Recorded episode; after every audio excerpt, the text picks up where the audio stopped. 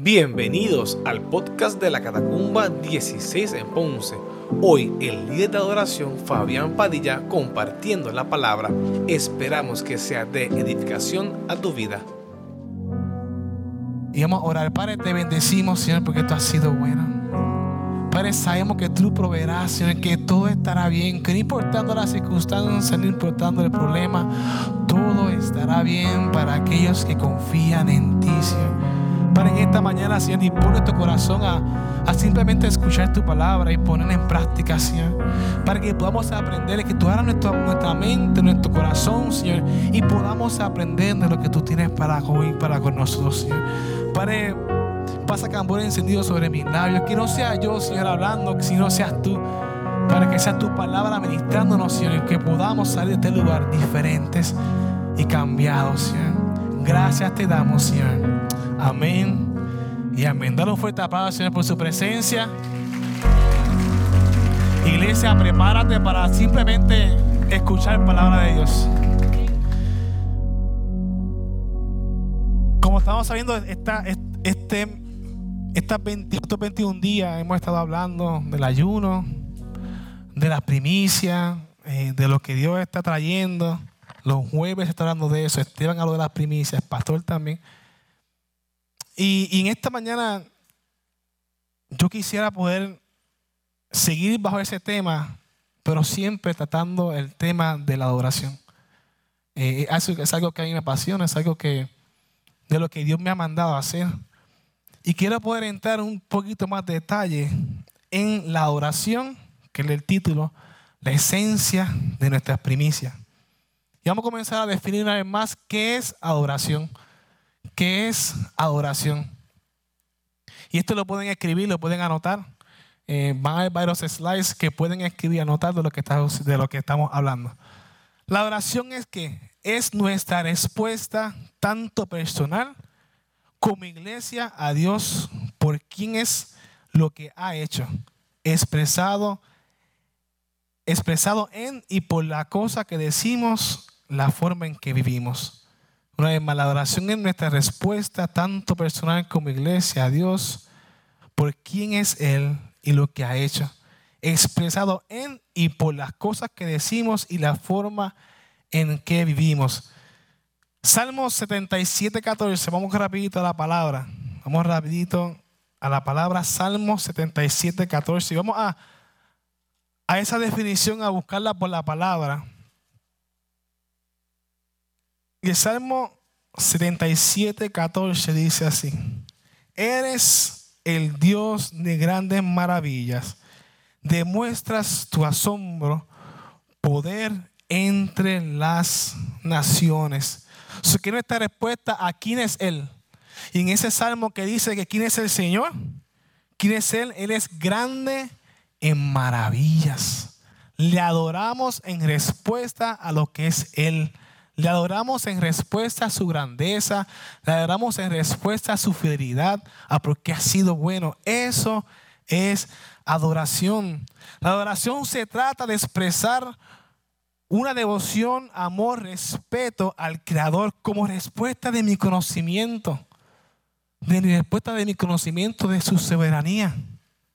Eso es adoración. Nuestra respuesta, todo va a ser la respuesta a, a quien es Él, a lo que Él ha hecho por quién es Él, por qué lo hizo. La adoración no se limita a rituales formales, sino implica un compromiso integral del corazón, de la mente y del espíritu del creyente. No solamente es nuestra, no solamente es nuestra acción, nuestras manos, nuestro cantar, sino también viene con qué? Con la mente, con el entendimiento. La oración es nuestro lenguaje natal para conectarnos con Dios, iglesia. Siempre estamos adorando, así que somos adoradores nativos. Hemos sido creados para adorar. Y hace poco May lo estaba comentando, lo dijo aquí. Somos adoradores. ¿Y cómo, cómo somos adoradores? Cuando, cuando me gusta un equipo, ponle, me gusta el equipo de, Ponce. Y es todo Ponce. No, porque Ponce es este. No, que si el jugador de Ponce, no, que si este. ¿Qué estoy haciendo?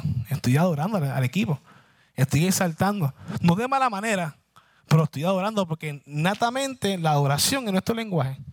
O sea que nuestro lenguaje con Dios es eso. La adoración es nuestro lenguaje natal. Dice la adoración es primero interna y luego externa. Nuestra adoración primeramente viene de dónde? Del corazón.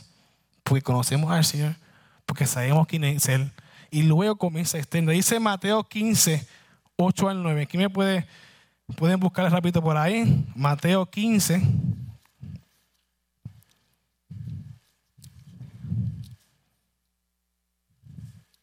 Mateo 15, 8. Dice, este pueblo de qué? Me- de este pueblo me honra con sus labios, pero su corazón está lejos de mí. Su adoración es una farsa porque enseñan ideas humanas como si fueran mandatos de Dios. Esto es fuerte. Cuando Jesús le dijo eso es fuerte. ¿Por qué? Porque la adoración siempre comienza de nuestro corazón hacia afuera. Es imposible que yo levante mis manos, es imposible que yo adore si no conozco a Dios. Tiene que comenzar en mi relación con Dios. Tiene que comenzar de adentro. ¿Para qué? Para que nuestra adoración pueda ser una adoración que sea aceptada para Dios. Muchas veces la cultura de la iglesia es más de recibir, pero la cultura de adoración es más de dar. Muchas veces venimos a este lugar a la iglesia buscando, Señor, dame, dame fortaleza, dame esto, dame lo otro.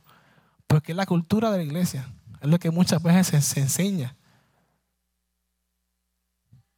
Pero la cultura de, adoración, la cultura de venir delante de la presencia del Señor, es la cultura de yo dar, de yo estar dispuesto a dar. No de simplemente recibir, no de, dar a cambio, pues Señor, te voy a dar porque voy a recibir. No, no, nuestra mentalidad debe ser una mentalidad de Señor, te entrego.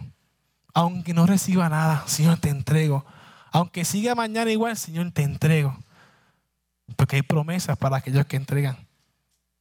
Por eso Dios se encarga el momento.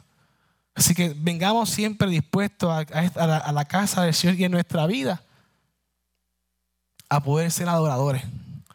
A poder entender que tenemos que, mira, primeramente dar. Número dos, ¿qué es la esencia? Vamos a definir, ya definimos qué es la adoración. La adoración en todo, en base, ¿verdad? Es, es una respuesta a lo que Dios ha hecho. Entonces, ¿qué es la esencia?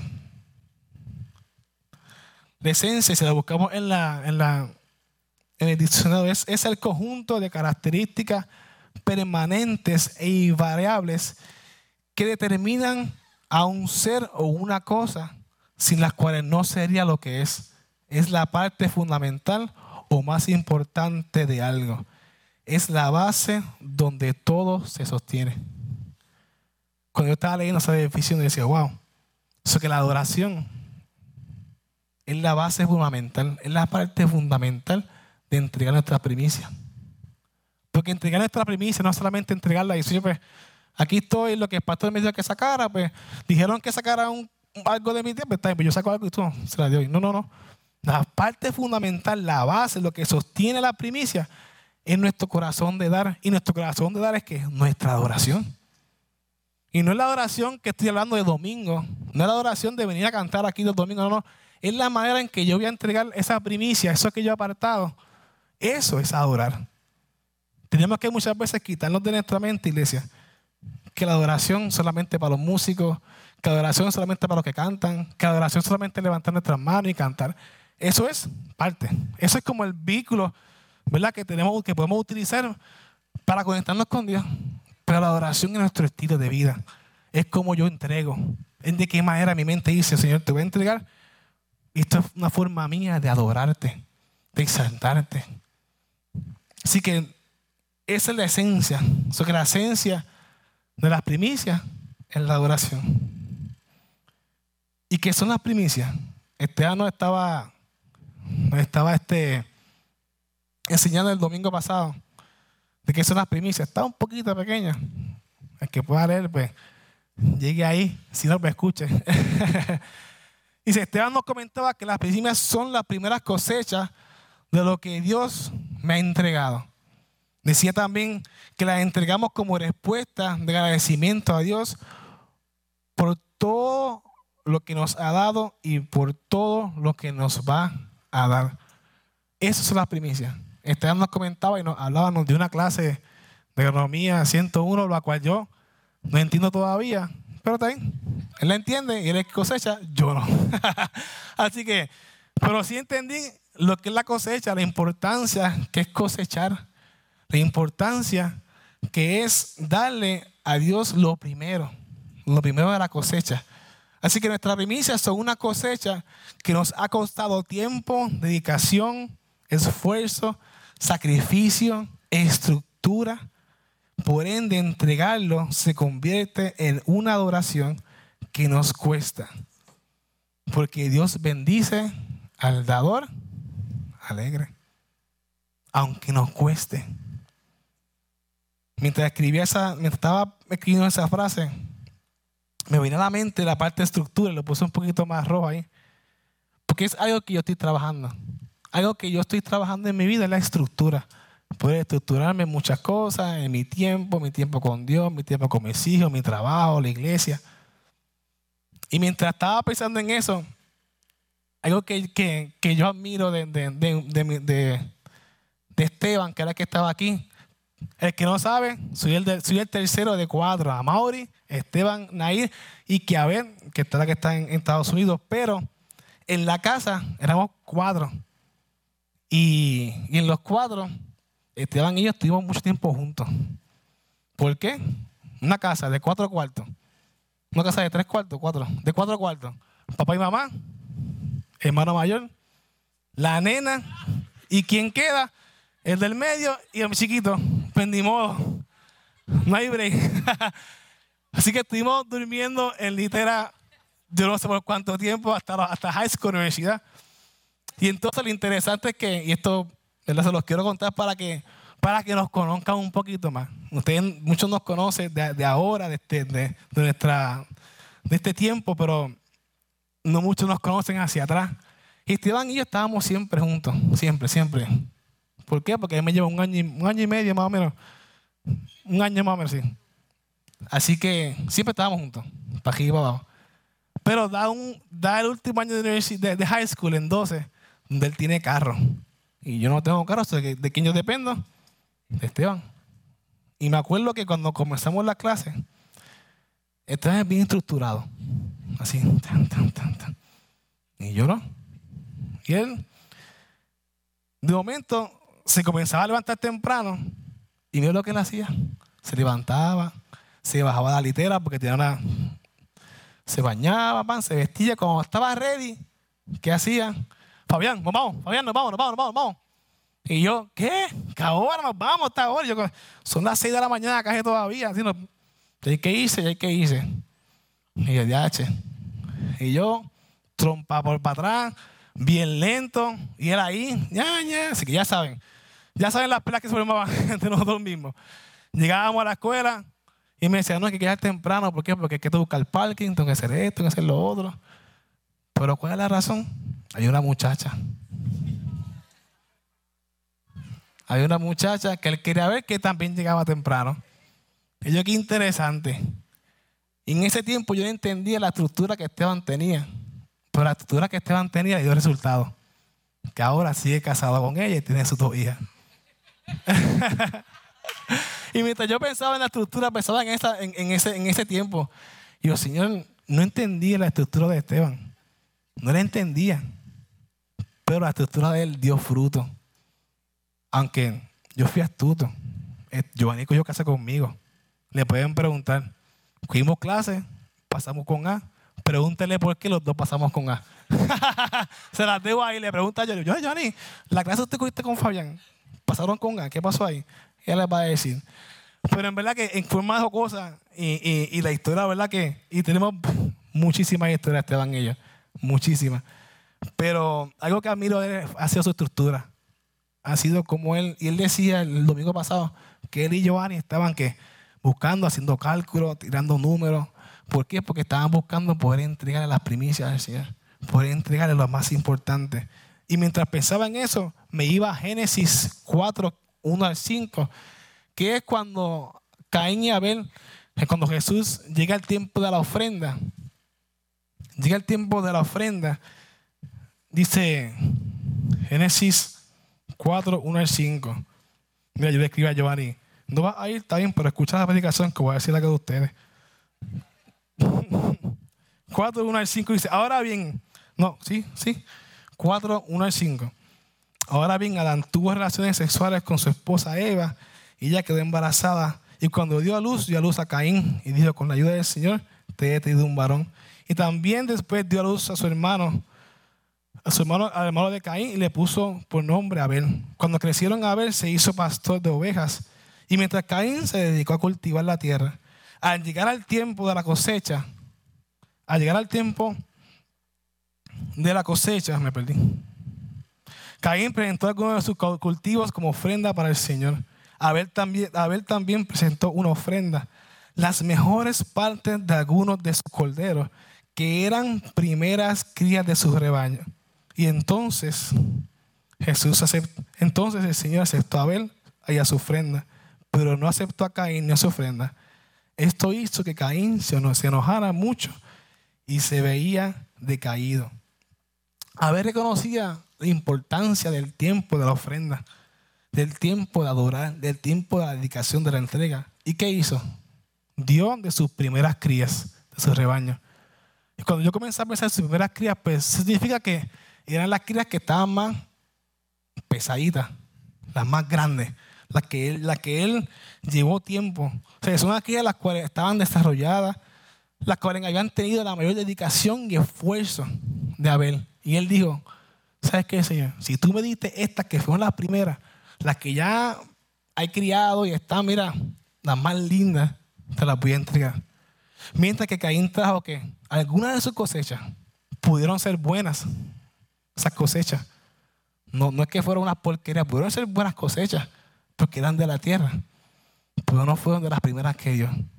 Por eso Dios se agradó y aceptó la ofrenda de, de Abel. Dice, por, dicen en Hebreos 1, 11, 4, por la fe, por la fe Abel ofreció a Dios más excelente sacrificio que Caín, por la cual alcanzó testimonio de que era justo, dado, dando Dios testimonio de sus ofrendas, y muerto aún, se habla de ella.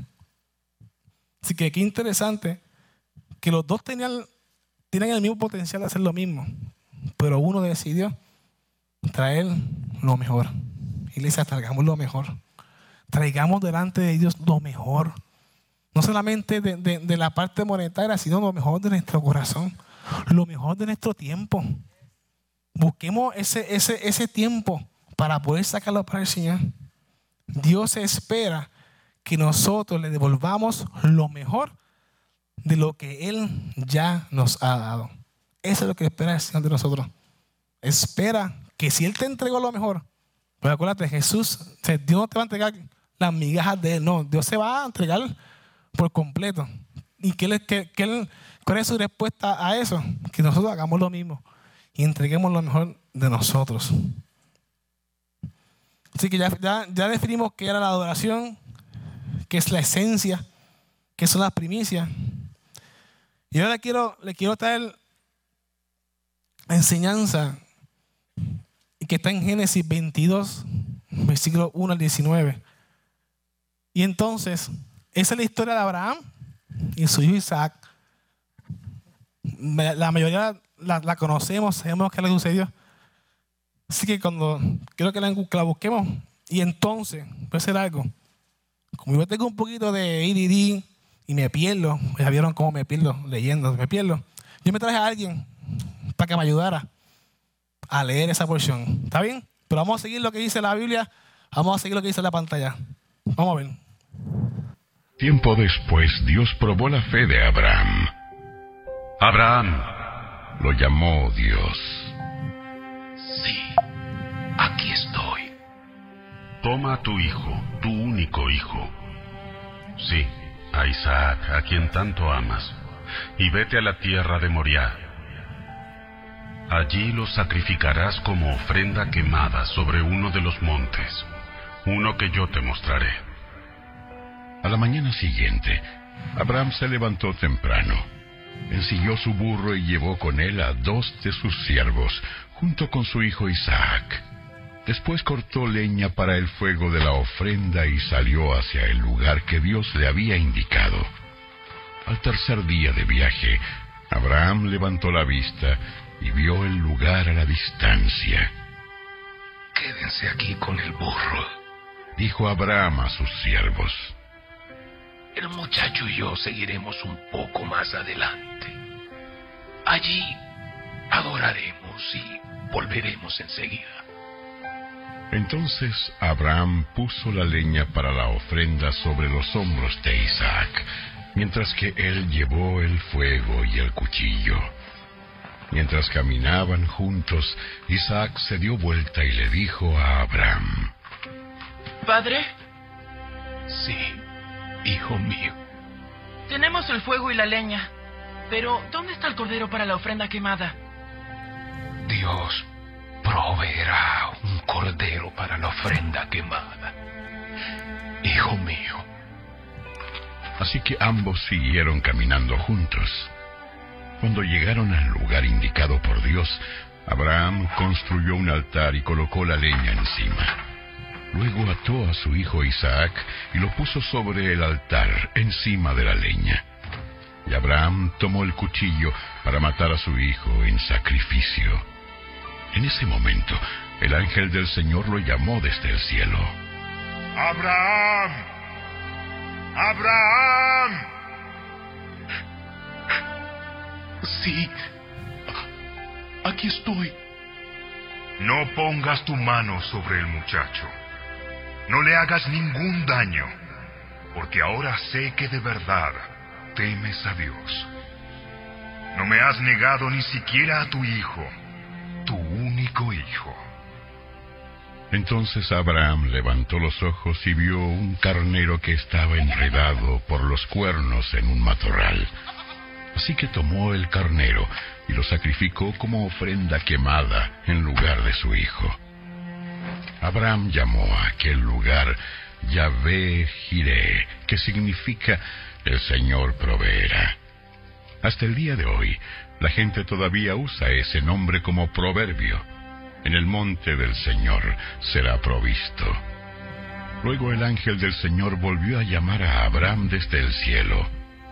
El Señor dice, ya que me has obedecido y no me has negado ni siquiera a tu hijo, tu único hijo, juro por mi nombre que ciertamente te bendeciré.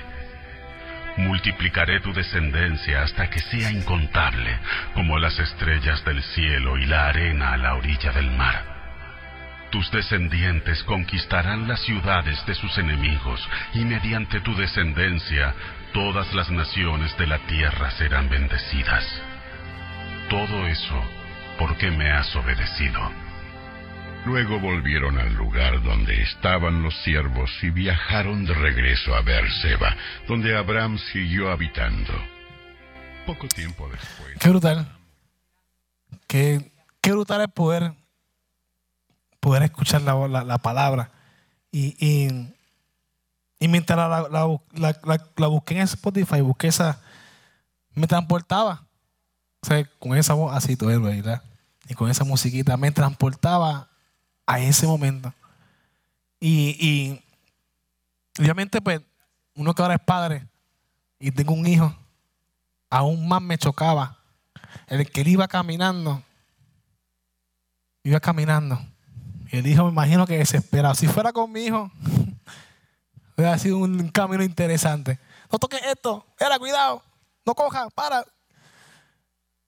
Y ver cómo él, pudo entender que el encuentro que él tuvo con el Padre fue uno que lo llevó a entender cuán conectado estaba con Dios. O Abraham, la conexión con Abraham era tanta que pudo soportar ese camino con todas esas preguntas. Y imagino con el corazón hecho pedazos cada vez que su hijo le preguntaba, pero papi, ¿dónde está? Ya tenemos todo. ¿Dónde está? ¿Dónde está? Imagino que ¿dónde está? Porque así son los niños. Ahí, persistentes. Y la única manera de poder responder de la manera que Abraham respondía es porque estaba conectado con el Padre. Y en esa historia yo, quise sacar cinco, cinco, cinco puntos que les quiero compartir de la vida de Abraham. En la vida de Abraham, lo primero que se le fue, se le fue mostrado fue la fe inquebrantable. Abraham tuvo una fe inquebrantable. Abraham, a pesar de la prueba que enfrentó, nunca perdió la confianza en la promesa de Dios de hacer de él una gran nación a través de la llegada de su hijo. Siempre se mantuvo firme en un milagro. Si vamos, si vamos capítulos hacia atrás, cuando nace Isaac, la promesa de nacimiento de Isaac fue esa. Fue que desde ese hijo iban a nacer naciones. O sea, que él entendía que a pesar de que él iba a entregar a su hijo y iba caminando, él tenía una fe tan, tan, tan grande que decía, Señor, tú me dijiste, y iba a ir aquel peleando con el Señor, Señor, tú me dijiste que de este hijo iba a nacer, y si yo lo mato ahora, ¿qué va a pasar? O sea que hubo una fe inquebrantable en Abraham, de que no importaba las circunstancias, la promesa se iba a cumplir y el milagro iba a suceder. Muchas veces tenemos que caminar así, iglesia caminando a la promesa. Que Dios dijo que tú iba a estar bien, pero el camino no se ve así. Pero la promesa que iba a estar bien, pues caminemos a la promesa. Tengamos esa fe inquebrantable. Número dos, la prueba del sacrificio. La entrega total de adoración de Abraham se puso a prueba cuando Dios le pidió que sacrificara a su hijo. Abraham estuvo dispuesto a obedecer a Dios sin cuestionar. En ningún momento Abraham le dijo, ah, pero Señor, pero déjame, déjame llevarme un cordero que tengo aquí ya. Déjame llevar algo que ya está. No, no, no. Él no cuestionó. Él entendía que si Dios le está llamando a eso, eso iba a ser. Muchas veces Dios nos está llamando, iglesia, a entregar nuestro tiempo. A entregar el tiempo de, de ocio y darle ese tiempo mitad, mitad de ocio y mitad para Dios. Hay veces que ido dice, eh, como decía Esteban el otro día, el domingo pasado, a las 4 de la mañana te levantas, de momento, hoy me pasó eso. No sé qué era, si era el nerviosismo, lo que sea, pero me levanté a las 4 de la mañana y iba a dormir para atrás. ¿Y qué evidentemente Lo que Esteban dijo. Levántate, te levantaste. Vamos a orar, vamos a orar, vamos a orar con Dios. Y muchas veces nos levanta, a veces de madrugada, o simplemente nos conecta.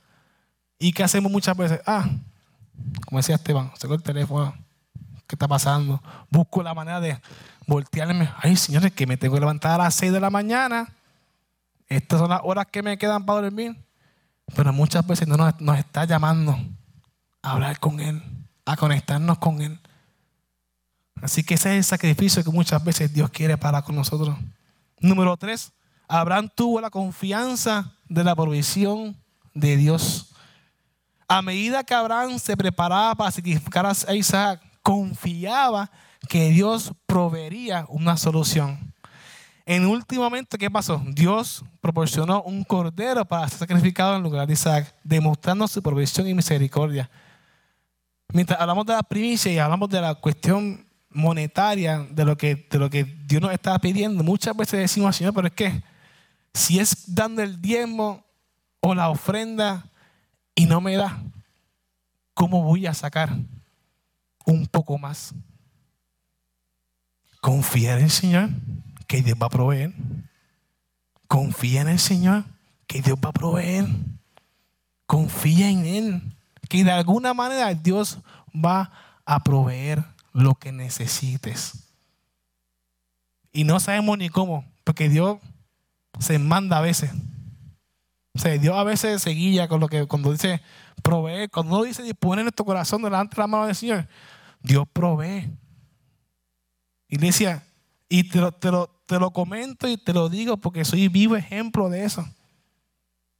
Dios me ha dado el privilegio de poder grabar dos, dos sencillas sin dinero. Que yo no tengo chavos para eso. Y bajo, bajo, bajo el récord label que estoy, que es vacía, estamos igual. No tenemos tampoco para grabar. Pero Dios proveyó. ¿De qué manera? Dios trajo gente que proveyó. Dios puso la gente indicada para grabar el video. Dios puso la gente indicada para que yo pudiera grabar las voces. Dios puso el estudio, que yo no sabía que hay un estudio allí. Y él me dijo, no, yo tengo un estudio y grabamos allí. Fue Dios. Yo me dispuse. Yo dispuse, Señor, yo no tengo dinero. Tú vas a proveer. Tú vas a proveer. Dios provee. Dios provee. ¿Porque qué? Porque Dios bendice a quién? Al dador alegre. Dios bendice al dador alegre. Eso que Abraham confiaba en esa provisión que Dios tenía. Número cuatro. Abraham fue ejemplo de qué? De la obediencia. La entrega total de adoración de Abraham es un ejemplo poderoso de obediencia a Dios. A pesar de las dificultades y el dolor emocional que esto impactaba en su vida, Abraham demostró su obediencia y sumisión a la voluntad de Dios, como estábamos hablando. Y imagino que se le rompía el corazón cada vez que Isaac le decía algo. Pues le decía, Señor, yo te voy a obedecer porque estás prometido. Señor, yo te voy a obedecer porque yo me he dispuesto a servirte porque está prometido que veré naciones y naciones y naciones. Y se mantuvo en la obediencia. Iglesia, en la obediencia hay bendición. cuando tú y yo obedecemos, Dios nos bendice de muchas maneras. Pero Dios nos bendice. Pero muchas veces como que se nos hace un poquito difícil la obediencia. Y algo natural. O en nuestro cuerpo natural no le gusta someterse. No le gusta la obediencia. Se lo digo. Y los que son papás lo saben. Sé cuántas veces digo a los nenes, ¿no te gusta obedecer? ¿Por qué no obedece? Obedéceme. No haga esto, no haga lo otro. ¿Por qué? Porque no está en ellos, no está en su carne obedecer. Pero cuando disponemos, cuando yo dispongo y digo a la carne, no, yo voy a obedecer, Dios provee. Yo voy a obedecer, Dios bendice. Yo voy a obedecer, aunque me cuesta, aunque me duela, Dios me va a bendecir. No hay, no hay, no hay más nada, iglesia. Y Abraham obedeció. Dios proveyó y no tuvo que matar a su hijo. Qué interesante. Si no hubiera obedecido, ¿qué hubiera pasado? No sabemos. Pero gracias a Dios que obedeció. Y podemos ver todavía que podemos seguir escuchando de Él. Y por último, impacto duradero. La obediencia de que Abraham fuera a entregar a su hijo tuvo un pacto duradero. ¿Y qué pasó? La promesa fue cumplida, donde Dios hizo que se multiplicara su descendencia hasta ser incontable. La historia de Abraham y su hijo Isaac ha dejado un impacto duradero en la historia como un ejemplo de fe y confianza de Dios. Cuando tú y yo obedecemos, vamos a tener un impacto no solamente en nuestra vida, no solamente en nuestra familia, sino en las otras familias y en la generación en generación en generación. Cuando tú y yo obedecemos al Señor, impactamos los que están a nuestro lado. Que nosotros como padres obedecemos la obra de Dios, impactamos a nuestros hijos. Cuando ustedes, abuelos, obedecen la obra del Señor, impactan a sus nietos. Esto va así, esto es un siglo. Esto es un siglo impactamos a nuestros amigos, impactamos a nuestros compañeros de trabajo. Cuando obedecemos al Señor, hay un impacto duradero que no se queda ahí. Y cuando regresamos hacia atrás y vemos, Señor, gracias. ¿Por qué? Porque fui obediente. Y porque fui obediente, mi generación también verán la gloria del Señor. Mi generación también será bendecida. Y ese es nuestro propósito en este, en este lugar, iglesia. Así que analizando en ese momento, la vida de, Abraham, en ese momento, podemos concluir en que, en que mi nivel de adoración es una respuesta a mi nivel de conocimiento del corazón de Dios. Abraham conocía a Dios. Abraham conocía al Padre. Abraham sabía quién era Él y por eso Él pudo tener una respuesta delante de Dios de adoración. La adoración que transforma es lo que menos sentimos en emociones, sino lo que más nos está costando. O sea, la adoración no solamente las emociones, no, el acorde, no lo que estamos cantando, todos acordes menores que nos hacen llorar, nos hacen sentimientos, no. Eso es parte, pero lo que, la adoración que nos cuesta, que nos transforma, es la que nos cuesta. ¿Por qué? Porque hemos entendido que si yo entregué eso es porque Dios ha sido bueno. ¿Cómo sé que estoy adorando? Cuando me está costando. Isaac era una primicia que le costó mucho trabajo a Abraham, pero aún así decidió ofrendarla sabiendo que Dios iba a proveer. Isaac fue su único hijo de su esposa. O que imagino que él tuvo dedicación, tiempo, estructura, esfuerzo con ese muchacho para que el Señor se lo pidiera. Y fue obediente. Esa fue la primicia de Abraham. Y decía, Dios está pidiendo una primicia que nos va a costar. Sea tiempo, sea monetaria, sea en servicio, sea en entrega. Hay muchas maneras de hacer la iglesia. Pero Dios está pidiendo algo que nos cueste. No que nos cueste solamente dolor, sino que nos cueste porque yo he puesto mucho en esto, y he invertido tiempo en esto. Pero esa va a ser una manera de poder adorar al Señor. Eso va a ser una manera de decir, te entrego porque yo sé que estoy entregándola con gozo porque seré bendecido. No entregándola como que, ya, che, pues, el pastor le dio la gana de que en 21 días entregáramos algo. Se cree Yo estoy ahí fajado. No es por él. No es la iglesia. Es simplemente porque seremos bendecidos. Queremos ver a esta iglesia bendecida. Queremos ver una iglesia que fructífera, una iglesia que, que, tenga frutos, que sea bendecida, que anden por ahí predicando el Evangelio y diciendo, Señor, Dios ha sido bueno conmigo. He entregado esto y esto y esto porque Dios ha sido bueno conmigo. Amén. Así que, ¿qué implica la oración como parte de nuestras primicias? ¿Qué, ¿Qué tiene que ver las primicias y la oración? ¿Cómo lo vamos a hacer? ¿Cómo yo puedo adorar por medio de las primicias? ¿Qué yo necesito hacer? ¿Qué necesitamos hacer para que nuestras primicias sean una primicia de adoración? Número uno, poner a Dios en primer lugar. Es imposible dar una buena primicia si, el Señor, si Dios no está en primer lugar. Si mis hijos son primer lugar, si mi esposa en primer lugar, es bien difícil que yo pueda sacar una primicia que sea buena delante del Señor. Porque lo que voy a dar es lo que ellos han mandado, lo que, lo que sembrado en ellos. Pero no, en primer lugar, tenemos que poner a Dios en primer lugar. Dice la palabra Dice la palabra en Mateo 22, 36, 38. Ama al Señor tu Dios con todo qué? Todo tú. Con toda tú. Y con toda tú. Y este es el qué? El primer mandamiento y el más importante. El más importante primero y el más importante mandamiento es ese.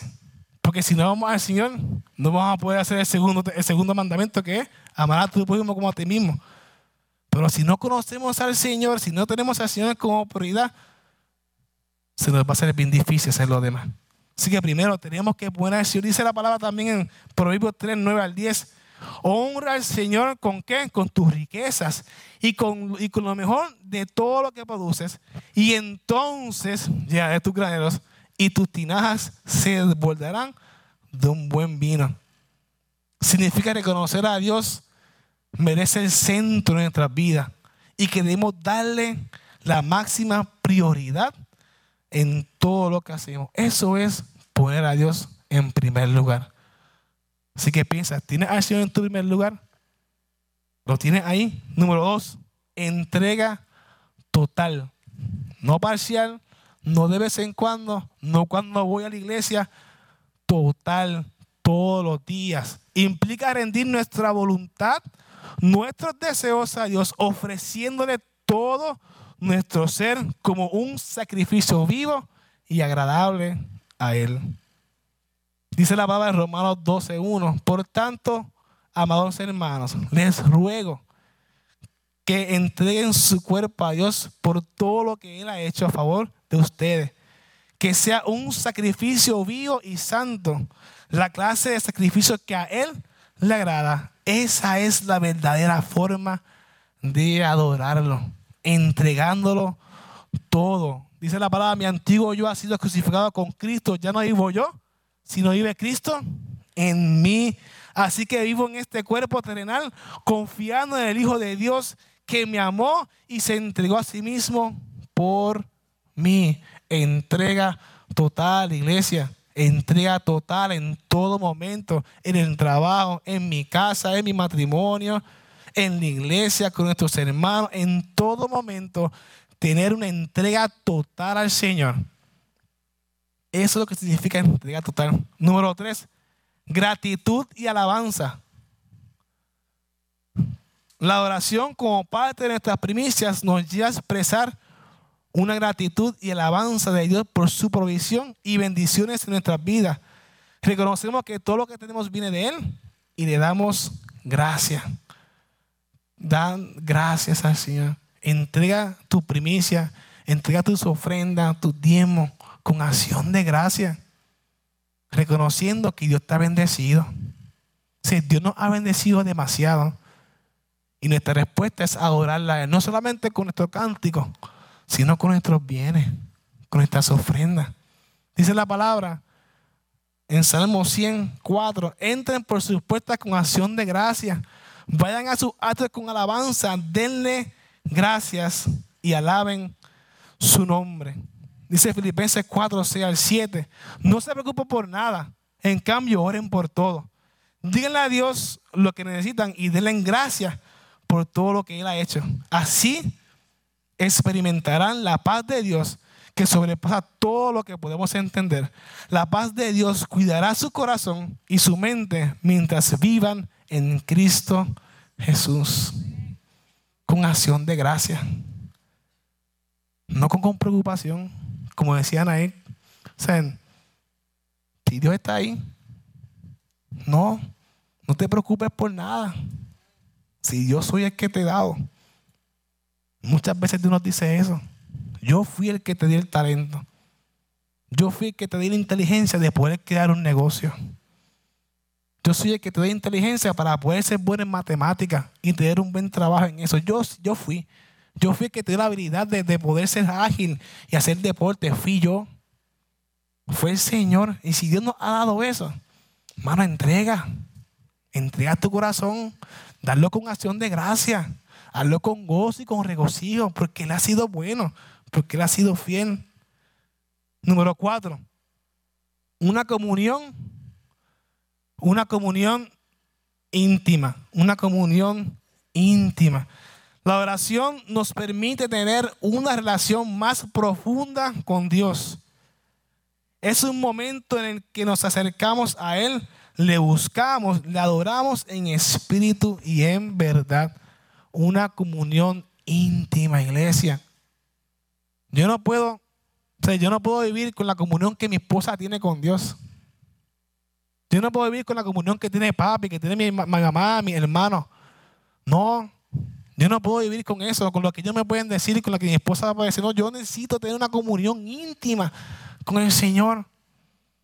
Porque es el momento de poder tener una, una, relación profunda con Él, de poder conocerlo. Abraham tenía esa intimidad con el Señor y por eso pudo caminar con fe. Pero si yo tengo solamente, si yo no tengo comunión con Dios, tan pronto me pidan algo en la iglesia hacer, ya tengo un pero. No, no puedo. Cuando el pastor diga, necesitamos varones para venir temprano a las 8 de la mañana para limpiar. No puedo porque tengo que lavar el carro. No puedo porque tengo que esto.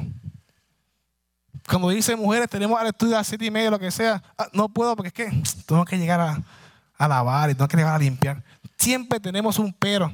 Pero cuando nuestra intimidad con Dios es fuerte, cuando tú y yo tenemos una comunión con Dios, se nos prende el bombillo diciendo, yo necesito. No, yo voy para allá. ¿A qué hora que? A las ocho y media. Pues lavo el carro a las 10 de la mañana. Pero eso, esos pensamientos se crean cuando tenemos una comunión con Dios. Nuestra urgencia en la casa se va a crear cuando tengamos comunión con Él. Porque si no tenemos, cuando no tenemos comunión con el Señor y no conocemos al Señor, se nos hace fácil decir que no a las cosas de la casa. Metámonos con Dios y te aseguro que tan pronto se pida algo que la iglesia necesite, tu corazón va a saltar. Es decir, yo tengo el tiempo, yo puedo ir, yo lo voy a hacer.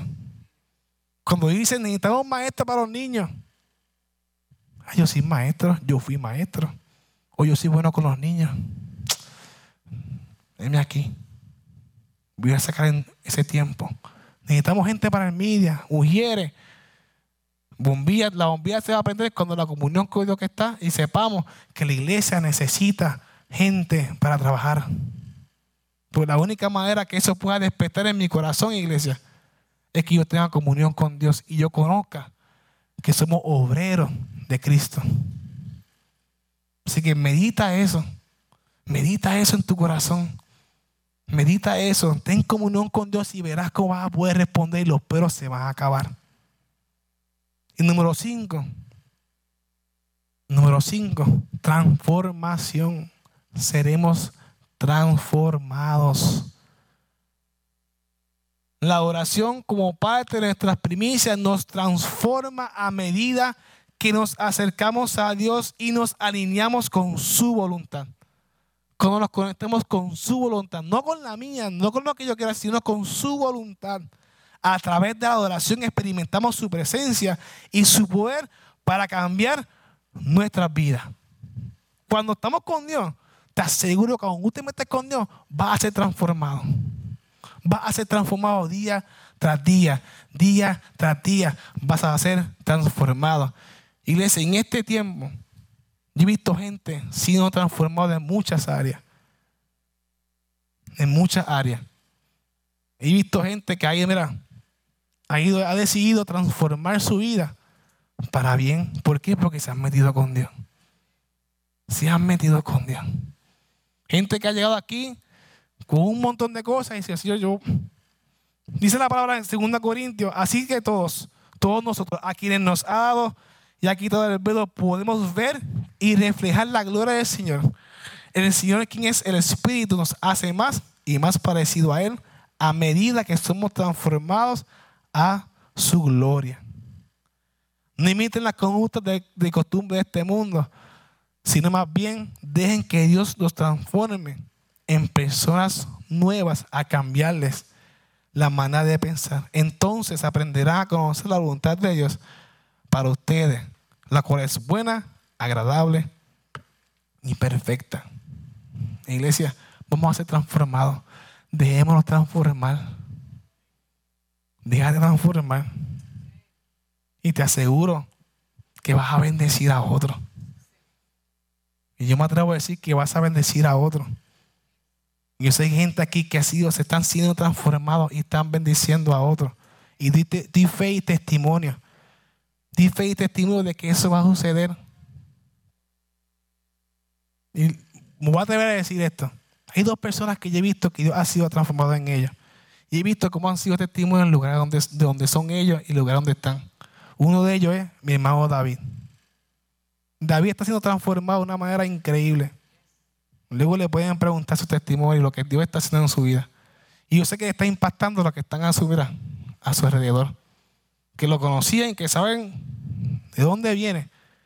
Pero David ha decidido meterse con Dios. Que ha sido transformado. Y otra persona es nuestro barbero oficial ya, Miguel. Si no saben quién es nuestro barbero oficial, ese mucho que está aquí atrás.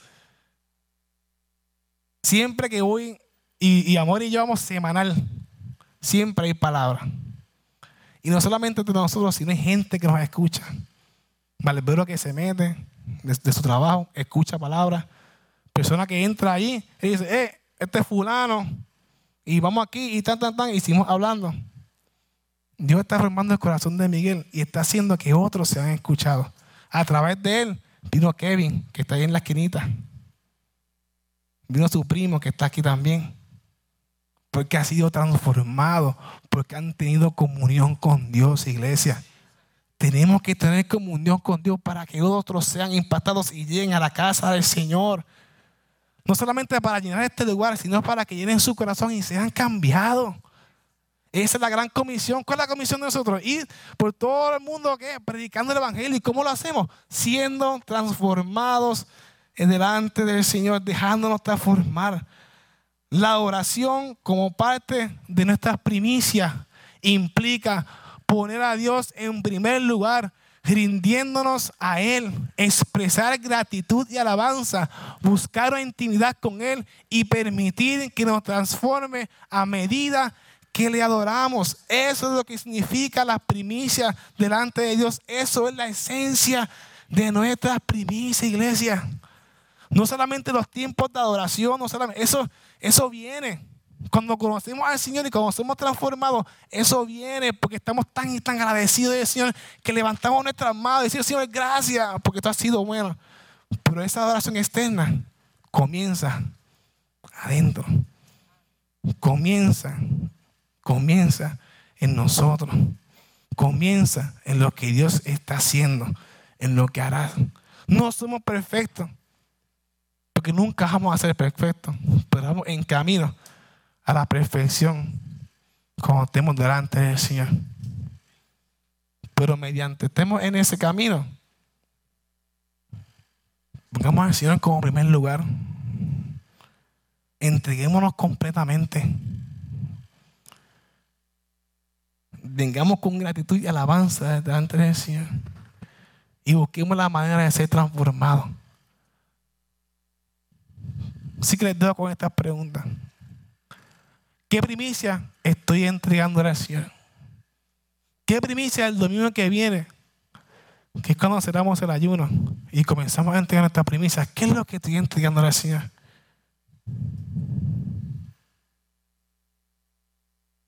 Lo mejor o lo que me sobra. ¿Seré como Abel, que entregó lo mejor, lo primero? ¿O seré como Caín? Estoy siendo como Arabán, Abraham, que por encima de todo fue obediente y entregó lo que Dios le pidió. ¿Qué Dios te está pidiendo? ¿Te está pidiendo tiempo? ¿Te está pidiendo ayuda a la casa? ¿Sabes construir? ¿Sabes pelear con baño? sabe limpiar, sabe hacer muchas cosas.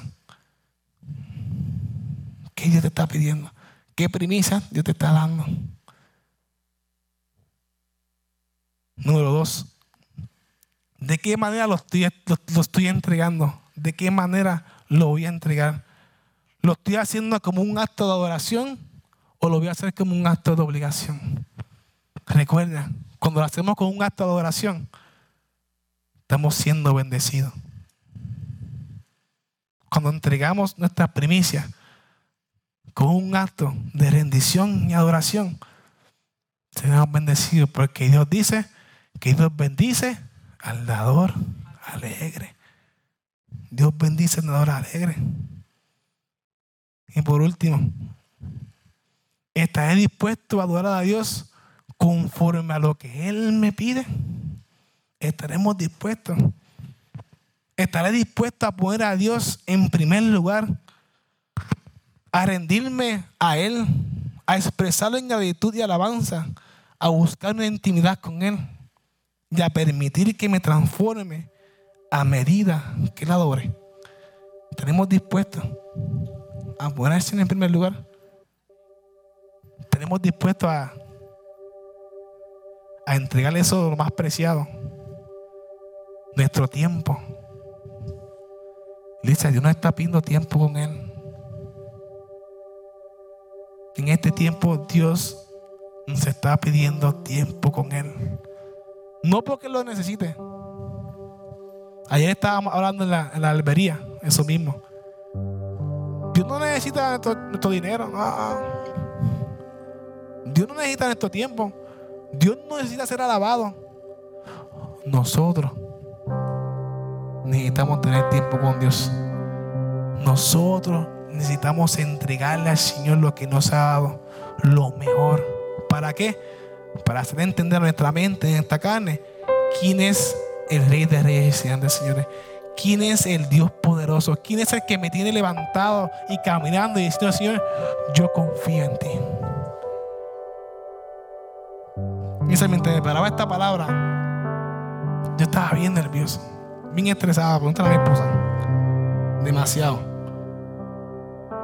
Porque es una palabra que, que, que me confronta. Me confronta. Es una palabra que nos confronta. Porque ya Esteban nos habló y nos dio, nos dio duro el domingo pasado. La palabra de Esteban fue una palabra que, mira, nos hizo entender que estoy cosechando. Y mientras yo iba la palabra, la palabra de Esteban, que le invito, si no la ha escuchado, vayan a nuestro canal de Spotify, está ahí la palabra la predicación. Y mientras yo escribía, Señor, ¿cómo yo puedo entregar esa primicia? Y la única manera, Señor me decía, adorándome. Si tú no conoces la oración, si no conocemos al Señor, ¿cómo vamos a entregar la primicia? Es la única manera de que se nos haga un poquito más fácil poder entregarla. Entendiendo que es una forma de adorar al Señor. Cuando tú puedas comprender eso en esta semana, que las primicias son un reflejo de nuestra adoración, yo te aseguro que el domingo que viene y lo que resta del año, porque no solamente es el domingo, y el pastor ya le había dicho, que el resto del año vas a poder decir, Señor, tengo estos ahorros para este viaje, o para esto, para lo otro. Pero saben que yo voy a sembrar en la casa de Señor. Señor, yo tengo mi tiempo limitado, pero yo soy bueno en esto, yo soy bueno en construir, yo soy bueno en hacer lo otro voy a decir, pastor, estoy aquí, ¿qué necesitas de mí? Eso va a suceder cuando tú y yo conozcamos quién es Cristo. Cuando Él sea el primero. Amén. Amén. Nos podemos de pie, iglesia.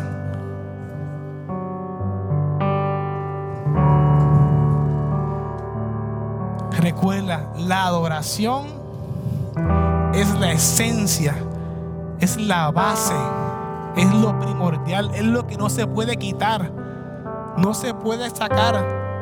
O sea, la adoración no se puede sacar de la presencia de Dios, de la palabra, porque nuestro lenguaje actual la adoración es la esencia de nuestras primicias. Si tú recibes esta palabra y entiendes esta palabra, y quieres reaccionar a ella, solamente te pido que tú, estés ahí, levanta tu mano. Si reconoces que, que, que, este tema de las primicias, que este tema de, entregar, es un tema hoy que te, te, te, duele o te recuerda o te dice, mmm, están hablando más que de dinero aquí. No, no, no estamos hablando de dinero. Estamos hablando de una entrega. Estamos hablando de que por medio de mi entrega yo estoy adorando al Señor. Que es nuestra respuesta. Es lo que el Señor busca de nosotros. Si recibe esta palabra, levanta tu mano conmigo ahí. Y vamos a orar. Y vamos a decirle, Señor Padre, no sé lo que tú quieres que entregue todavía. Pero yo quiero ser como Abraham. Que al momento que tú me digas, Señor, entrega esto yo puedo caminar en fe que tú vas a proveer. Yo puedo caminar en fe que no importando las circunstancias, tú vas a proveer. Porque yo sé, yo sé que tú bendices al dador alegre. Padre, te bendecimos, Señor. Padre, te adoramos, Señor. Padre, venimos delante de tu presencia, Señor, reconociendo que tú has sido bueno, que tú has sido fiel, Señor. Padre, que para siempre es tu misericordia. En esta mañana venimos delante de tu presencia a primeramente entregarnos delante de ti, Señor. Para entregamos nuestros deseos, Señor, entregamos nuestros anhelos, entregamos todo lo que somos, Señor, Padre, para poder ser transformados por medio de ti, Señor. Padre, queremos adorarte en espíritu y en verdad, Señor. Padre, queremos ser adoradores, no solamente adoradores de boca, no solamente adoradores de mano, sino que te podamos adorar desde adentro hacia afuera para que el momento de entregar estas primicias delante de ti, Señor, podamos hacerlo con gozo y alegría, Señor, porque sabemos que estamos siendo bendecidos, que vamos a bendecir la casa y vamos a ser bendecidos por medio de ti, Señor. Padre, mira los corazones de aquellos que aún están batallando. Abra su corazón, Señor. Ábrala su corazón, Señor. Padre, que seas tú trayéndole paz al corazón, Señor. Y que podamos ser, Padre, adoradores que te adoren en espíritu y en verdad, Señor. Porque tú has sido bueno.